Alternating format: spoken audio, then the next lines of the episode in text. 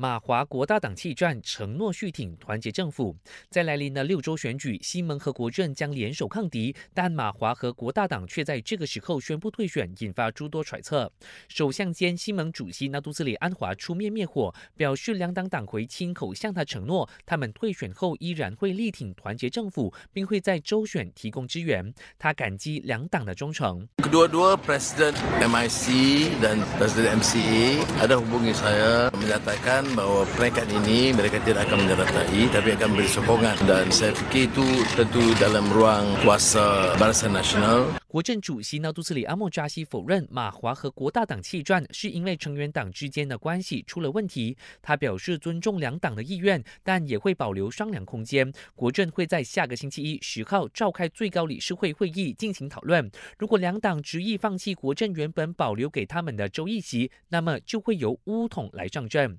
六州选举投票日定在八月十二号，高教部将与相关单位探讨方案，好让老师和学生都可以放假回乡投票。不过在这之前，吉兰丹看守政府已经抢先一步宣布，将提供免费巴士载送服务，以让人在异乡的公立和私立大专生可以回到丹州履行公民责任。看守大臣拿督阿莫耶古表示，受贿的学子们不会受到任何条件约束，他们依然可以自由投选主义的。政党或者是候选人，